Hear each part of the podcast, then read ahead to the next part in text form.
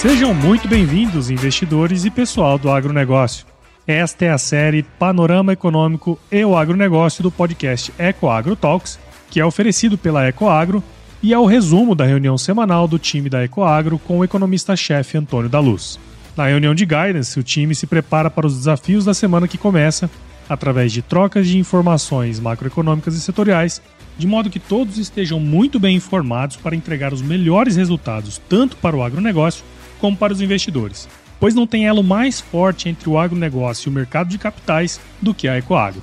Esse é um Brasil que dá certo e é por isso que estamos aqui.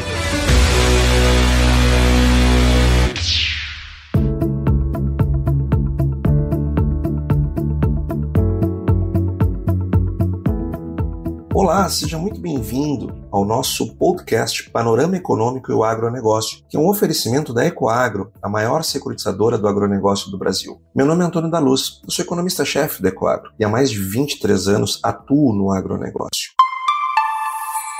Vamos lá então, pessoal. Hoje é dia 29 de agosto de 2022 e vamos começar com o cenário macroeconômico. O IPCA 15, ele foi divulgado essa semana e ele trouxe uma deflação de 0,73% para o período de coleta né, do IPCA 15, antecipando uma provável deflação também neste mês. Lembrando que mês passado, julho, nós também tivemos uma deflação. Conforme nossa expectativa que nós divulgamos desde julho, nós já estávamos trabalhando com IPCA negativo também no mês de agosto. Vamos ver se confirma. O dado sai lá no início, no início de setembro, mas o IPCA 15, sem dúvida, ele reforçou a, essa expectativa. O nosso número para o IPCA de agosto é uma deflação de 0,29%. E se confirmado, então teremos um bimestre de deflação. É verdade também que esse resultado ainda está bastante influenciado pelas medidas de redução dos preços nos combustíveis, na energia elétrica, nas comunicações, todos influenciados por medidas de redução de tributos. Diante dessas últimas leituras, nós revisamos a nossa projeção de IPCA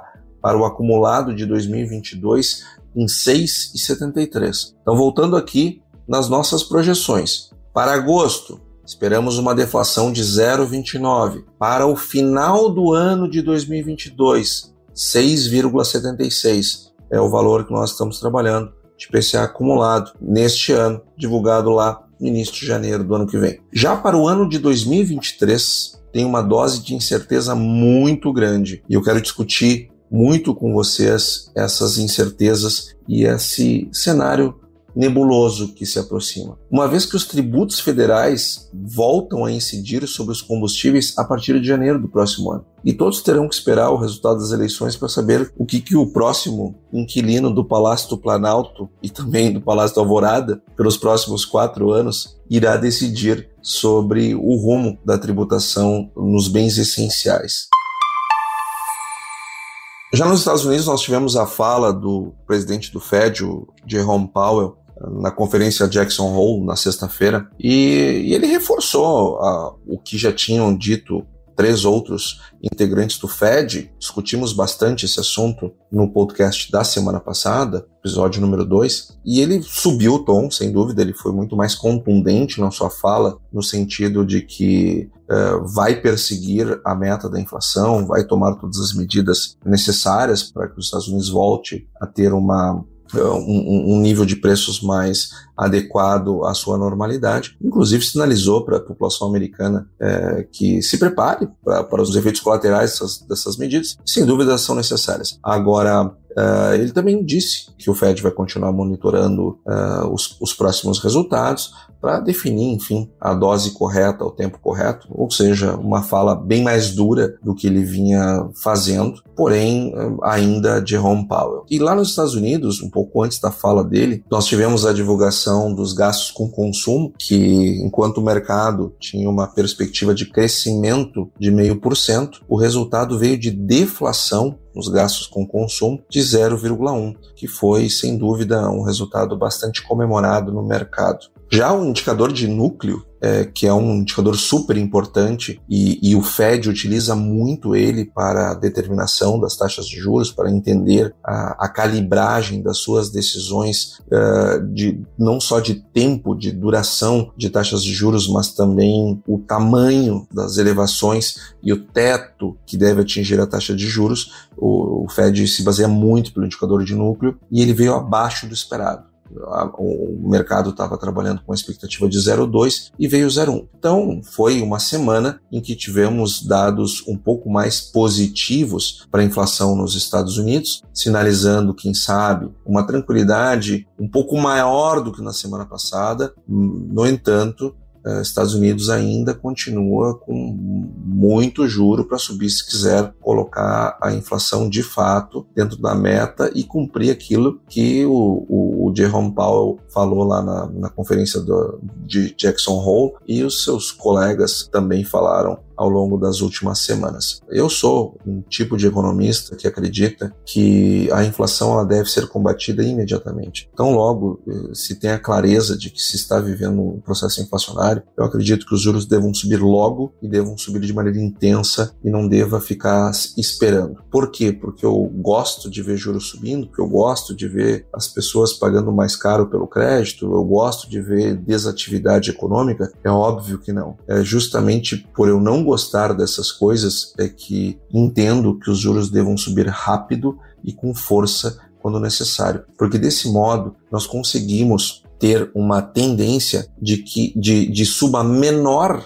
dos juros, ou seja, se nas primeiras reuniões eu já dou-lhe uma tacada forte, eu termino tendo um ciclo de elevação mais curto e uma duração das, da, dos juros mais em patamares mais elevados uh, por menor tempo.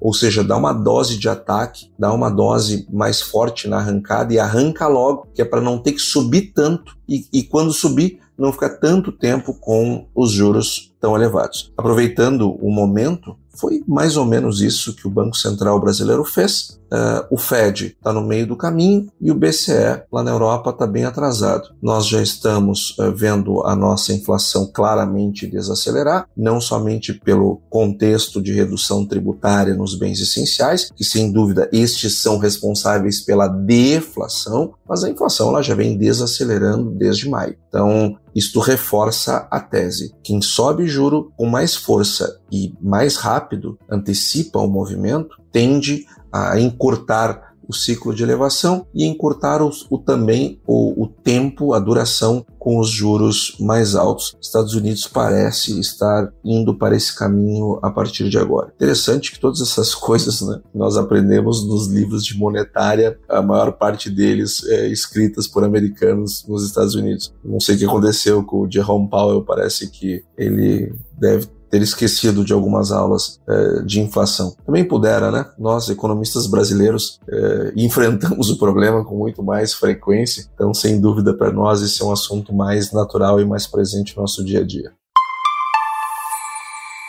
E falando um pouco em petróleo, é, os preços em elevação tornaram ainda mais incerto o cenário para o próximo ano. É, porque o que, está acontecendo? Essa retomada do preço do petróleo, ela nos assusta um pouco, está, e está assustando não só a mim, mas a todos os analistas de mercado, todos os economistas estão olhando esse aumento do preço do petróleo com uma certa preocupação, porque além das mudanças tributárias que ajudaram a derrubar os preços dos combustíveis, e com isso, né, com essa queda no preço dos combustíveis, a inflação, temos que considerar que os preços dos combustíveis também caíram ao consumidor, porque o barril do petróleo caiu. Não foi só a mágica da mudança tributária. O preço do petróleo caiu e caiu muito. No final de maio, o Brent estava quase 122 dólares o barril. E desde lá, desde maio, ele entrou numa tendência de queda que durou dois meses, até o final de julho, mais ou menos quando a cotação chegou a estar em 95 dólares. Ou seja, entre maio e julho, o preço do barril caiu 22%. Ou seja, não dá para dizer que nós tivemos deflação só por causa da mudança na tributação. Nós também tivemos os preços dos combustíveis caindo porque o preço do petróleo caiu lá fora. Então, estava achando que os preços dos combustíveis tinham caído só pela tributação, né, que o novo presidente da Petrobras, enfim, resolveu obedecer ao desejo de redução dos preços dos combustíveis que vinha lá do, do Palácio Planalto. Né, não foi nada disso. Os preços nas refinarias caíram porque o petróleo caiu. Mas agora o cenário é outro. Ao longo de agosto, houve uma inflexão na tendência de preços e a cotação voltou a ultrapassar os 100 reais. Inclusive, fechou essa semana acima de 101. No último mês, de, no, agora no último mês, o barril já subiu mais de 5%.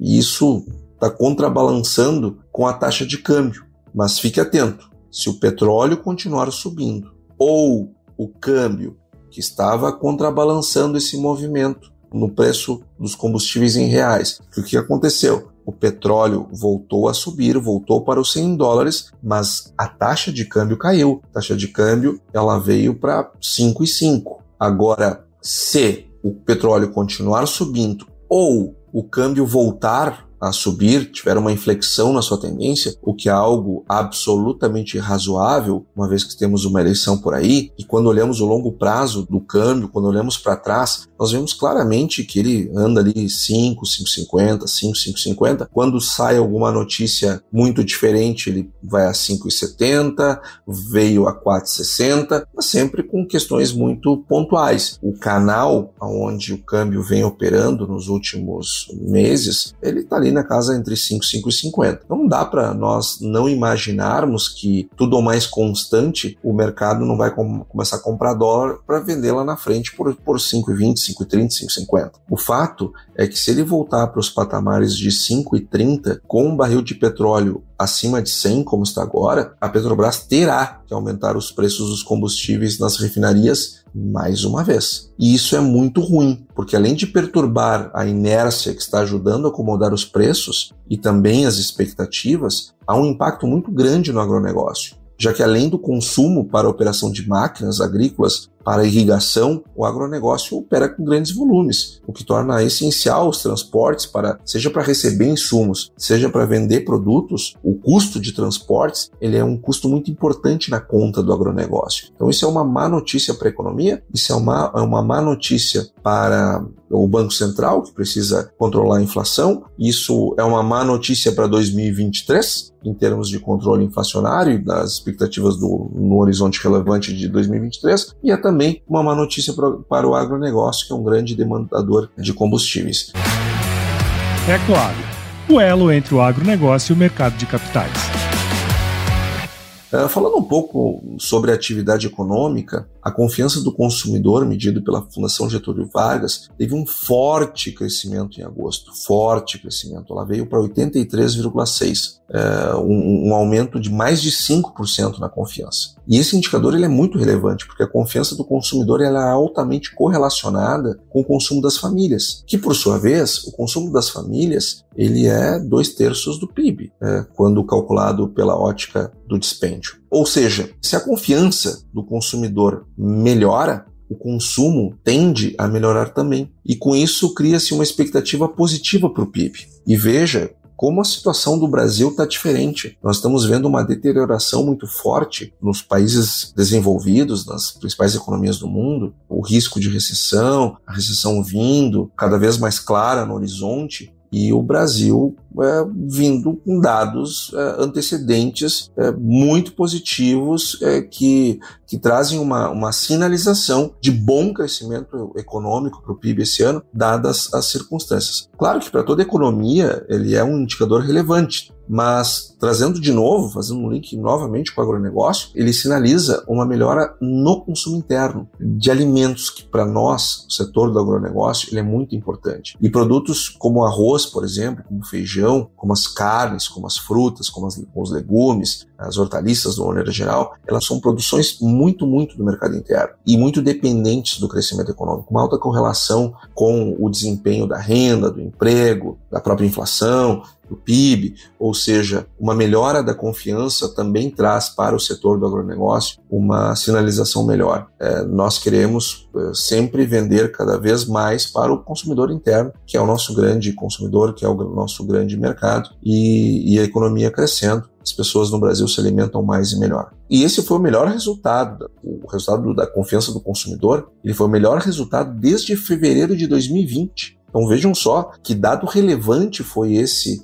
de atingir 83,6 em julho, no dado eh, divulgado em agosto. Uh, em, em, que pese a linha do 100 ainda não tenha sido ultrapassada, um crescimento de 5% colocou o patamar, colocou o índice eh, de confiança num patamar melhor do que fevereiro de 2020, portanto, antes da pandemia. E este indicador, ele não foi atingido nem sequer os 83,6 que, que foi atingido agora, quando os auxílios emergenciais tinham sido liberados. Naquela época, a confiança ela melhorou. É verdade, depois dos auxílios emergenciais, a confiança do consumidor melhorou significativamente. Mas não dá para imaginar que aquele efeito que aconteceu em 2020 de melhora na confiança é, vai vir turbinando a confiança agora por força do Auxílio Brasil. Primeiro lugar, porque o volume de recursos ele é bem diferente, é, mas é evidente que algum efeito positivo nós acreditamos que veremos.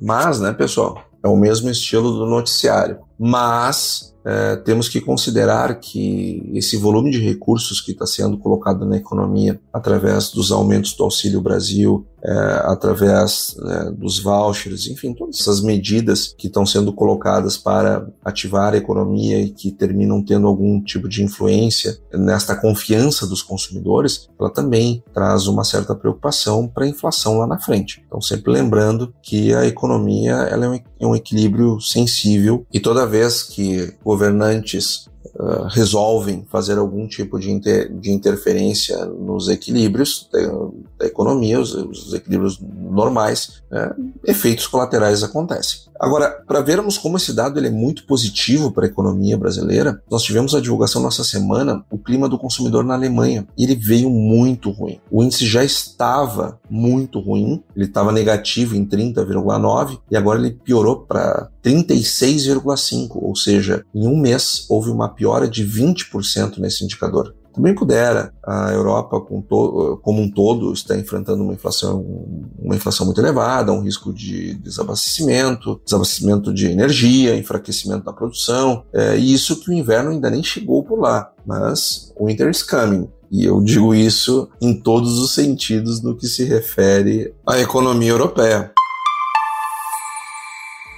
Segunda-feira será divulgado o Índice de Evolução do Emprego do CAGED. A expectativa do mercado é que tenham sido criados 260 mil novos postos de trabalho e, e geração de emprego é muito bom para o agronegócio, porque quanto maior o nível de renda, quanto mais pessoas empregadas, uh, melhor o consumo interno para nós é muito bom. Terça-feira sai os PMIs, que são os índices que medem as compras por parte dos gerentes, uh, e com isso nos dá uma boa expectativa do crescimento econômico, mas dessa vez da China. A expectativa é de alta dos atuais 49 para 49,2. Isso já dá um sentido da retomada do crescimento pós-políticas de Covid-0 tão implementadas pelo governo chinês. Isso é muito bom para o agro, porque demanda chinesa, sem dúvida, ela alavanca os níveis de importação de grãos, é, de carnes, de produtos do agro de uma maneira geral. Então, uma melhora nos PMIs chineses, é, ele sinaliza, ele antecipa, ele sugere um crescimento maior ali na frente, ele sinaliza para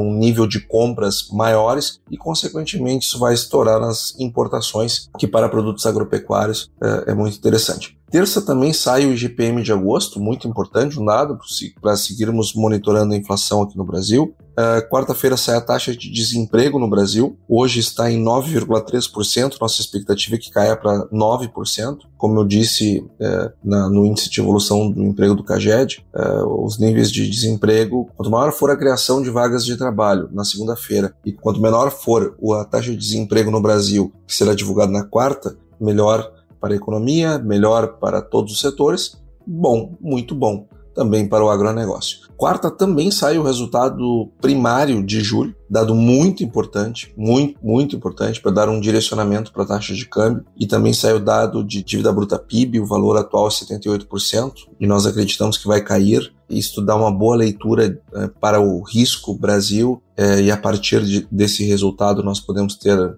alterações, é, é inclusive no direcionamento da taxa de câmbio. Quinta-feira saiu o PIB do segundo trimestre do Brasil, dado muito quente, quentíssimo, dado super importante. A nossa projeção é que no segundo trimestre o PIB do Brasil tenha crescido 2,76 em relação ao igual período do ano passado crescimento bem robusto, estamos, eh, estamos esperando. E sexta-feira sai a criação de empregos nos Estados Unidos, é, dado também bastante importante. É, afinal de contas, existe toda uma preocupação com a recessão, com a vinda da recessão de forma mais contundente para a economia. E agora, por fim, eu queria convidar vocês para fazer, junto comigo, uma análise que nós, economistas e que somos especializados no agro, é, fazemos quando alguma coisa não está muito bem, seja na safra do hemisfério sul, seja na safra do hemisfério norte. Vamos lá. Eu vou dar um zoom em soja e milho, que são os principais uh, grãos aqui do, do Brasil e que também são muito importantes na produção americana. Nós temos um relatório por mês do USDA para oferta e demanda mundial. E ali nós temos as produções por países, é, expectativa de consumo, produção, exportação, importação e assim por diante. E esse relatório ele não sofre grandes mudanças de um relatório para o outro. Porque o USDA é conservador, não é bem por isso, é por uma questão técnica que eles estão absolutamente corretos. Eles não podem dar cavalo de pau. Então eles só dizem, olha, a, a, a perda foi caiu de 10 para 8 quando tem certeza, quando não tem mais volta, pode chover, pode parar de chover, tanto faz, aquela perda está consolidada. Então, nesses relatórios mensais, eles vão atestando um número que vai ter pouca margem lá na frente para voltar atrás.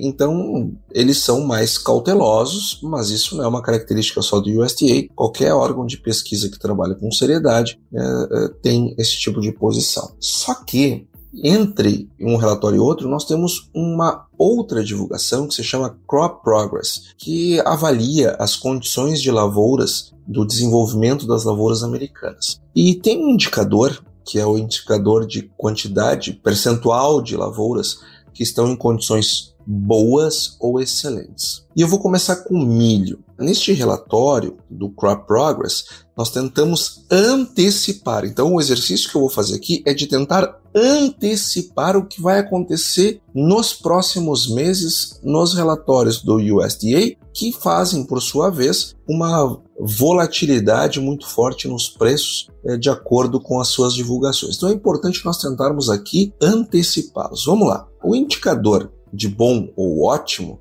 é, para as condições de lavouras americanas para milho em 2022 elas estão no mesmo nível, praticamente, cerca de 57%, é, que estavam em 2019. Em 2019, já safra 20, ou seja, lembrando, né? Em agosto de 2022, nós estamos produzindo a safra 23 nos Estados Unidos.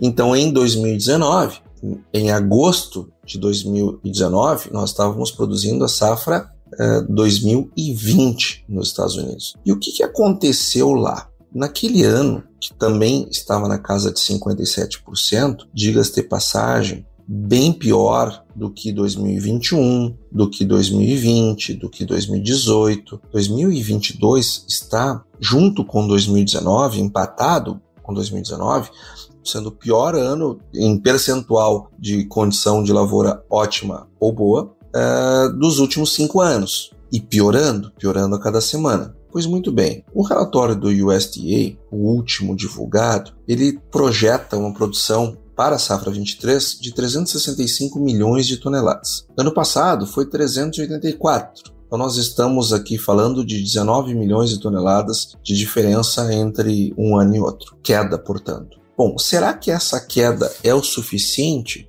para acomodar as condições de lavouras? Olha, uma coisa que eu aprendi ao longo de 23 anos trabalhando no agronegócio que nós temos sempre que esperar a realidade da máquina, ou seja, a colheita para ter certeza. No entanto, em 2020, nós tivemos uma produção de 345 milhões de toneladas, 346 arredondando. Nós temos uma produção é, estimada para esse ano bem maior, mais de 20 milhões de toneladas. Ok, tem diferenças de área plantada, tudo isso eu sei. Só que tem espaço para cair mais ainda essa estimativa. Então, pelas condições de lavoura, como, como, elas estão se deteriorando, como a cada semana as condições ótimas ou boas perdem um ponto, dois pontos percentuais, e hoje nós estamos nos níveis de agosto de 2019, onde tivemos a menor produção dos últimos cinco anos de milho nos Estados Unidos, eu não tenho como não imaginar que pode haver novas quedas na produção americana. Eu diria que nós temos entre pelo menos, pelo menos, pode ser, claro, né? Comece a chover daqui para frente, que as temperaturas que estavam é, em, em, níveis recordes é, entrem a partir de agora fiquem só a menos. Bom, clima é clima. Agora não é o provável, não é a tendência. E se as coisas se mantiverem do jeito que estão, uh, eu diria que os Estados Unidos pode baixar mais uns 15 milhões de toneladas uh, a expectativa para a produção de milho. Isso nós vamos ver lá no final do ano, lá nos últimos relatórios do ano de 2022, uh, eh, estimando a safra 23, porque daí nós já vamos ter a realidade da colheita. 10, 15 milhões de toneladas a menos ela é o suficiente para a tendência do preço do milho se, man se manter em alta. Já quando nós olhamos para a soja, o índice de condições boas ou ótimas não está tão ruim quanto o do milho, mas nós estamos empatados com 2021 e vindo para 2019, né, vindo na direção de 19. Ou seja, bem pior que 2020, bem pior que 2018, que foram anos onde tivemos colheitas bastante generosas nos Estados Unidos. Quando nós olhamos para esse dado, não há como não confrontar com a expectativa do USDA para o final, para a safra final de soja em 123,3 milhões de toneladas, que é um recorde nos Estados Unidos. Recorde. Só que para ser recorde, ela tinha que estar numa condição um pouco melhor. Mesmo com essa área plantada um pouco maior, ela não podia estar tão boa assim como está. Então, eu diria que hoje dá para nós imaginarmos uma perda de pelo menos, pelo menos 5 milhões de toneladas nessa perspectiva americana. Então, com 5 milhões de toneladas a menos, nós já temos o preço em Chicago tendendo a subir. Não foi por acaso que o preço da soja subiu nessas, nesses últimos pregões, nessas últimas duas semanas, é justamente o mercado olhando para o clima e vendo dificuldade da manutenção desses níveis de produção lá nos Estados Unidos. Além do mais, é importante dizer que o, o relatório de agosto traz para o Brasil uma produção de 149 milhões de toneladas. Para vocês terem uma ideia,